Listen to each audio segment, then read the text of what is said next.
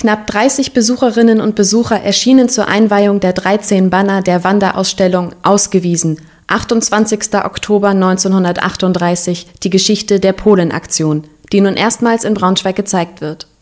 Kuratorin Dr. Alina Bote von der Freien Universität Berlin berichtet von der auf deutscher Seite wenig erforschten Geschichte der, wie sie es nennt, ersten Deportation vor den Deportationen. Gemeinsam mit dem aktiven Museum Berlin betreibt die Historikerin seit Jahren biografische Forschung und stieß so auf die Geschichte von Chaim und Gertrud Kanowski und ihrer Tochter Elfriede aus Braunschweig.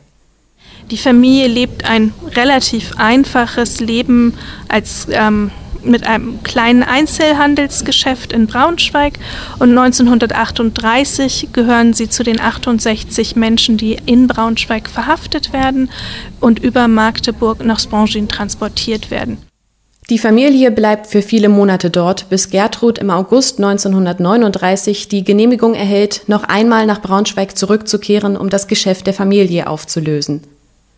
Bis sie damit fertig ist, hat der deutsche Überfall auf Polen begonnen und Gertrud ist der Rückweg zu ihrer Familie abgeschnitten. Chaim und Tochter Elfriede müssen nach der Auflösung des Flüchtlingslagers weiterreisen, nach Białystok. Dort stirbt der Vater unter ungeklärten Umständen. Elfriede verbleibt in Waisenhäusern, während sich in Braunschweig Mutter Gertrud immer wieder sogar an Ministerpräsident Klagges direkt wendet, um ihre Tochter zurückzuholen. Das letzte Mal hört sie 1942 von Elfriede. 1945 lässt Gertrud sie für tot erklären.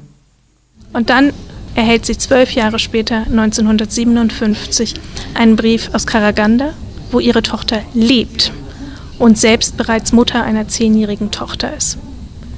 Und was ich bis heute nicht weiß, ist, ob die beiden sich je wiedergesehen haben, weil da endet leider die Aktenüberlieferung.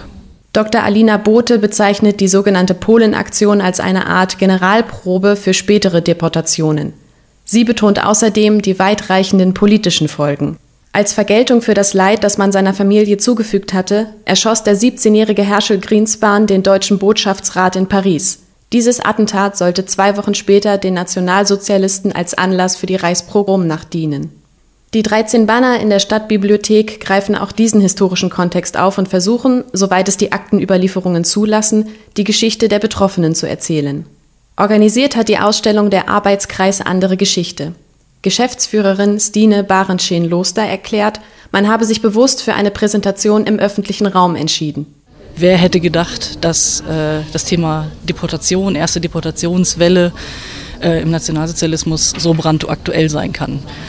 Und ich denke, ähm, eine Ausstellung zu zeigen im öffentlichen Raum, wo wir auch nicht genau wissen, wer das sieht, da sieht das ist immer ähm, auch eine Frage des Mutes, aber eben auch ein, mh, ein Schritt vorwärts, ein Schritt aufzuklären, ein Schritt zu sagen, ähm, es gibt aktuell durchaus Bedarf, weiter aufzuklären und weiter zu sagen, passt auf, man sagt immer nie wieder Krieg und äh, ich glaube, die Parole, die aktuell ja immer wieder auftaucht in Social Media, im Fernsehen, im Radio, ist einfach äh, nie wieder ist jetzt.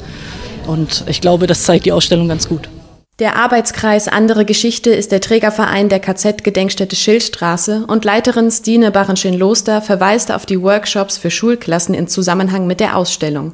Die wird bis Ende Februar in der Stadtbibliothek zu sehen sein. Am 27. Januar und am 17. Februar werden Führungen angeboten.